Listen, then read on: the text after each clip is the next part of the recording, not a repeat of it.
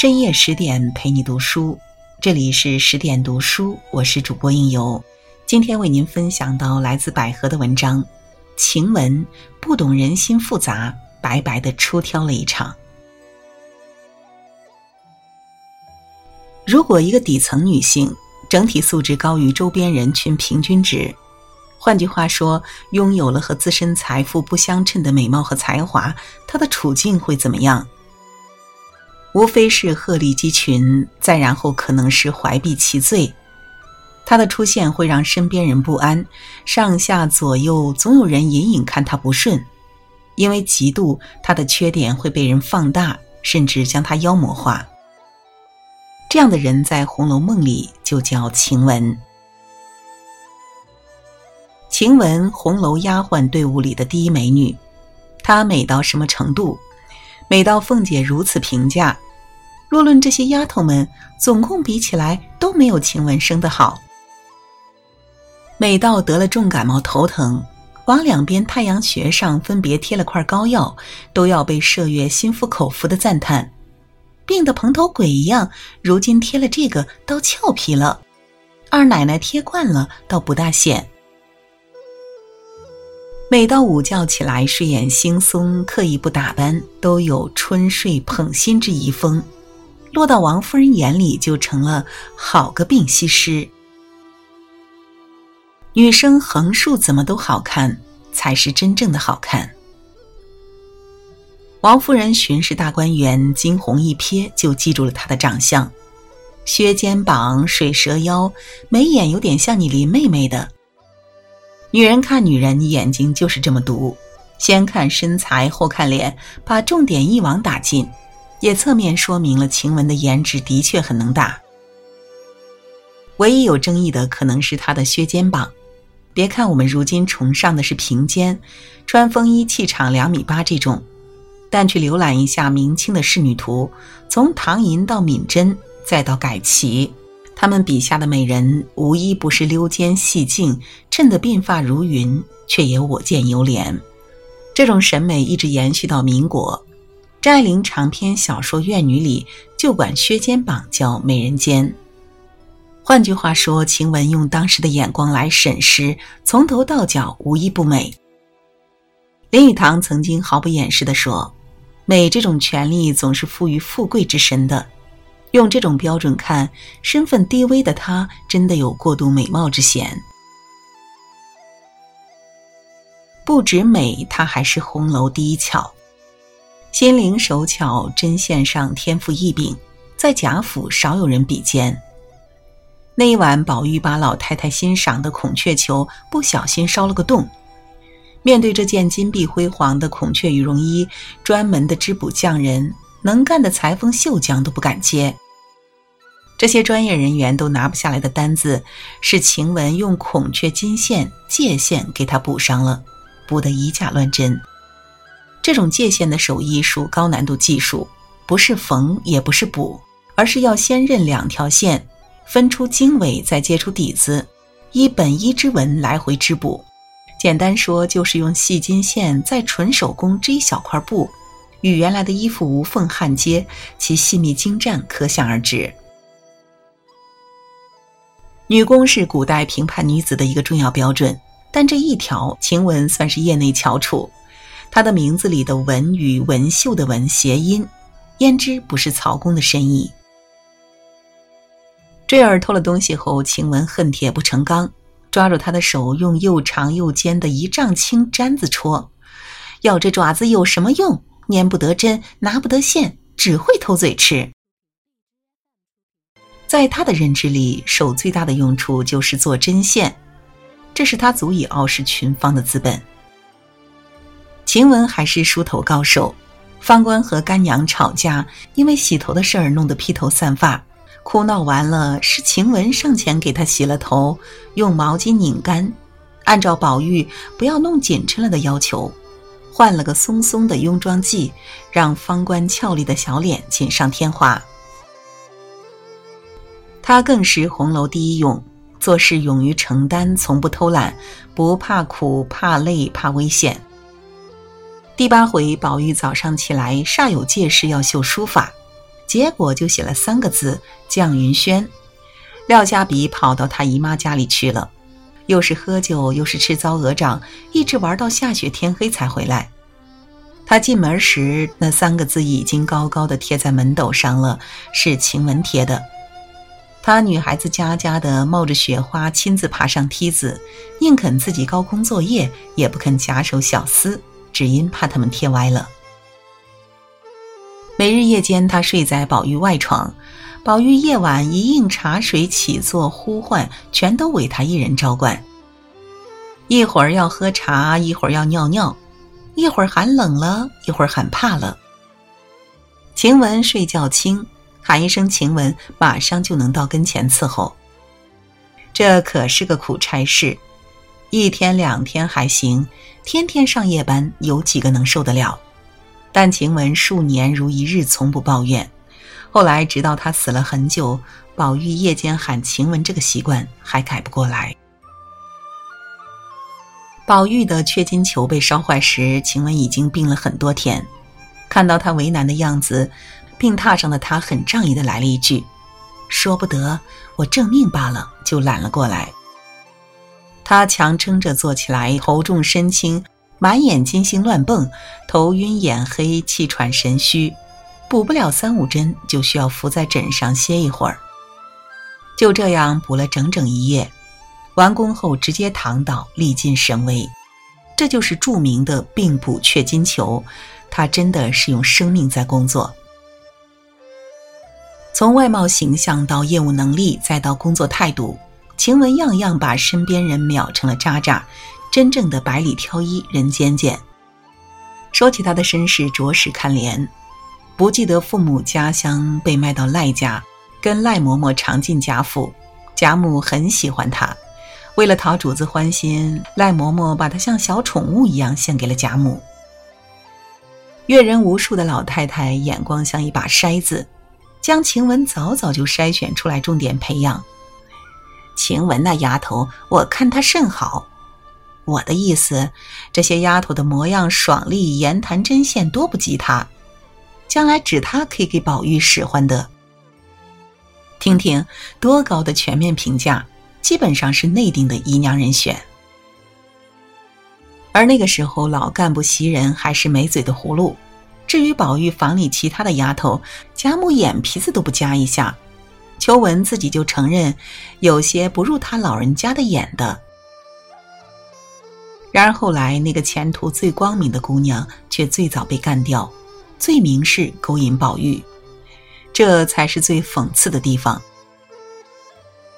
早在第六回，袭人就与宝玉有了男女之时，却一直潜伏到最后都安然无恙，还被王夫人轻言有加。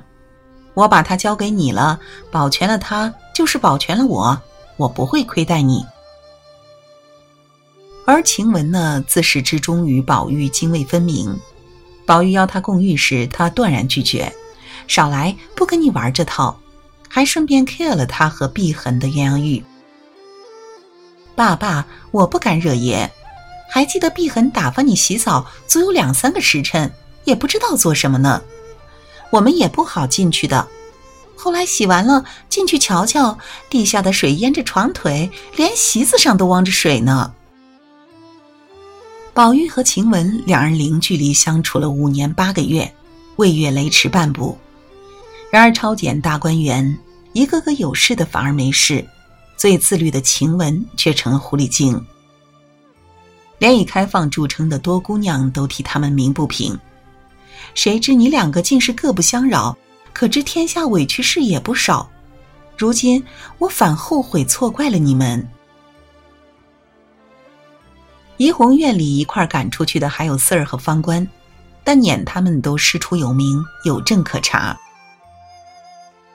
王夫人质问四儿：“他背地里说的同日生日就是夫妻，这可是你说的？”再问方官：“你还犟嘴？”我且问你，前年我们往皇陵上去，是谁挑唆宝玉要柳家的丫头五儿了？这些都是铁证，可以拿到桌面上讲的，他们没法抵赖。但唯独到晴雯这里，这些类似的证据一概没有。在此之前，王夫人甚至不知道有晴雯这个人，只凭借下人三言两语挑唆，上来就是一记荡妇羞辱。晴雯之冤，匪夷所思，却百口莫辩。宝玉想不通，痛哭流涕，说不知晴雯犯了何等滔天大罪，想来想去，只有一种解释，想是她过于生得好了。潜台词是大家容不下她的好。当然也不全然如此，他自己个性上的硬伤也难辞其咎，锋芒太露，横冲直撞，打骂小丫鬟，顶撞宝玉，挖苦袭人，和碧痕拌嘴，明里暗里树敌，招人侧目。但耐人寻味的是，人们不能就事论事，总下意识地把她的美貌当作原罪。王善保家的说。那丫头仗着她生的模样比别人标致些，又生了一张巧嘴，天天打扮的像个西施的样子，在人跟前儿能说惯道，掐尖要强，下区都这么理直气壮。好看的人脾气暴的，就是恃美行凶；和这丑人暴脾气暴，那就叫真性情了。王夫人说：“有本事的人，未免就有些掉歪。”虽然色色比人强，但举止轻浮，语气笃定的，仿佛对晴雯了如指掌。袭人说：“在太太是深知这样的美人似的人必不安静，所以恨嫌她。像我们这样粗粗笨笨的倒好，自千里又掩不住的侥幸。”对于这种强盗逻辑，最想不通的是晴雯本人，临死都耿耿于怀。只是一件我死也不甘心的。我虽长得比人略好些，并没有私情蜜意勾引你，怎样？如何一口咬定了我是狐狸精？我太不服。他还是太天真，太不懂人性的复杂幽暗。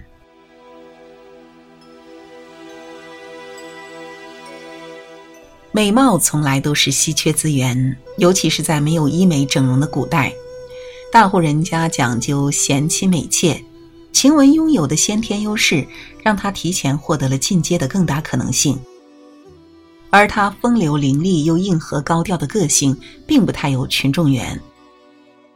哪怕高高在上如王夫人，一见到她就闻到了危险的气味，忌惮她来争夺自己的儿子，让她失控。被撵时已经多日水米不沾牙，路都走不动了。然而王夫人没有动半点恻隐之心，让人架着把她丢出去了。除了贴身内衣，其他衣物钗环一律不准带走。好衣服要留给好丫头穿。几天以后，她香消玉殒，怡红院里再不闻她利落的口齿，不见她亲切的身影，只有千金难买一笑时撕扇子的哧啦哧啦声。还回荡在读者的耳畔。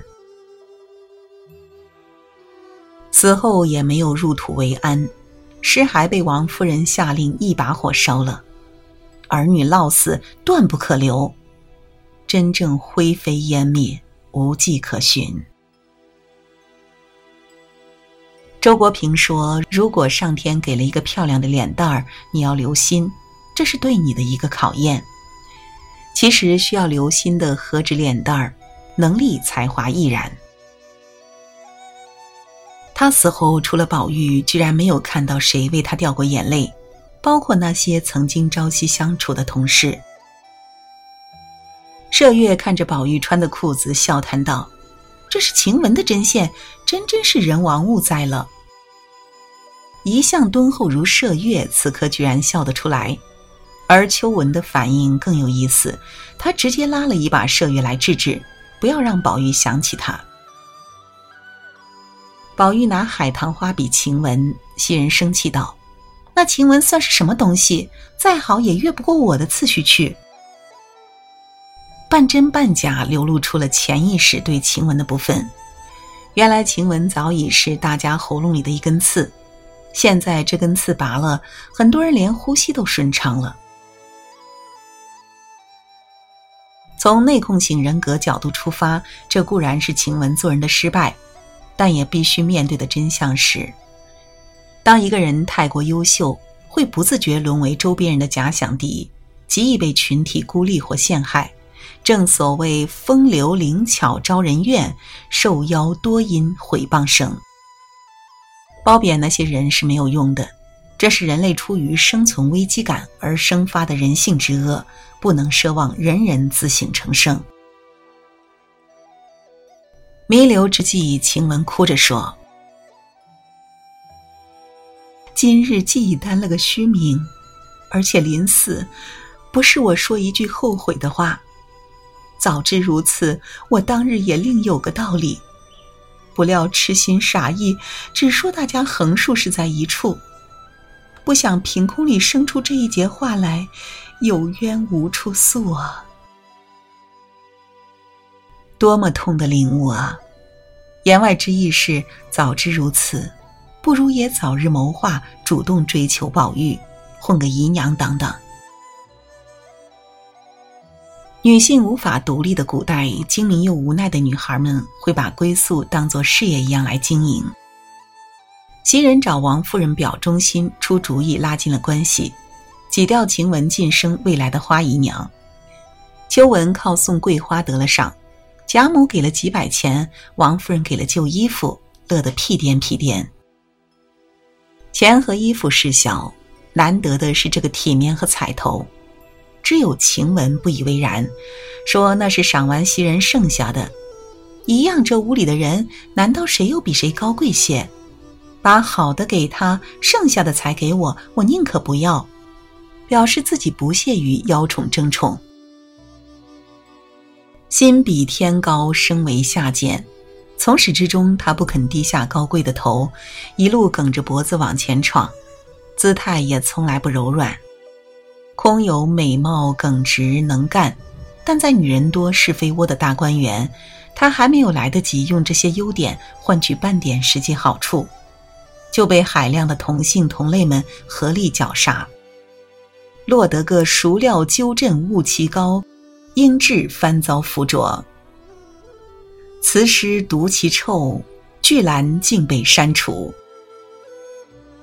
宝玉见他最后一面时，他在病榻上，从枕边摸出剪刀，把二寸长的红指甲七根剪下来给宝玉留作纪念，并脱下贴身的红绫袄和宝玉互换了内衣穿。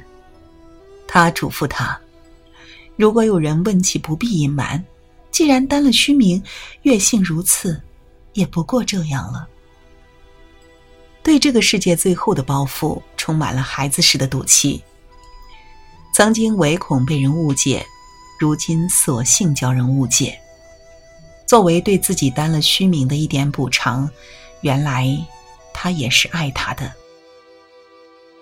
只是当初太没心没肺，错把他乡当故乡，误以为来日方长。曹公给晴雯的评价是“使力不使心”，这五字真是一针见血。红楼一梦，小姐公子们无忧无虑的生活才可以称得上是梦。至于这个梦里的其他人，对不起，大家过的都是最现实的生活。越是底层，越是如此，和今日的残酷职场本质上没有区别。出色的人应该早早明白这个道理。你想与世无争，又自认无欲则刚。对不起，实力摆在那里，哪怕与世无争，别人也怕你争。再自认无欲则刚，别人不信你无欲，只会攻击你的刚。了解自己的价值，努力摆脱原生阶层，进入到和自己匹配的群体里去，是一种思路。往高处走，远离低段位的内耗与倾轧，反而安全。你看，晴雯给过黛玉闭门羹，但黛玉何曾记仇过？但换了王善保家的，你试试，不找机会搞死你，必不罢休。一样的事情，在不一样的圈层，结局截然不同。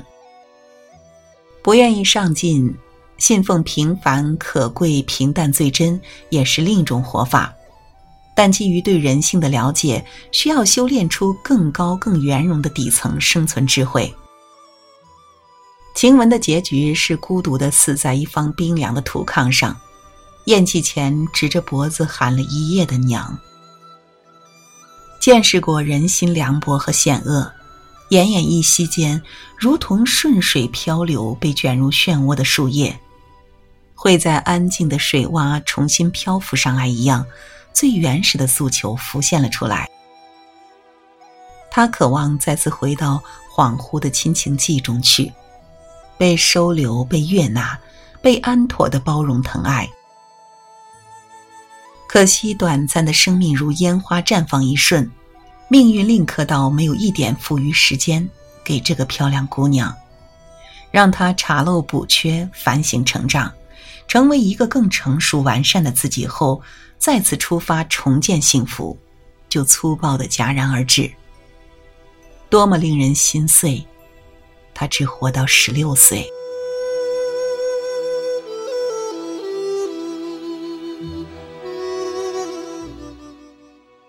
好了，今晚的文章就为您读到这里。更多美文，请继续关注十点读书，也欢迎把我们推荐给你的朋友和家人，一起在阅读里成为更好的自己。我是应由，让我们在下个夜晚不听不散喽。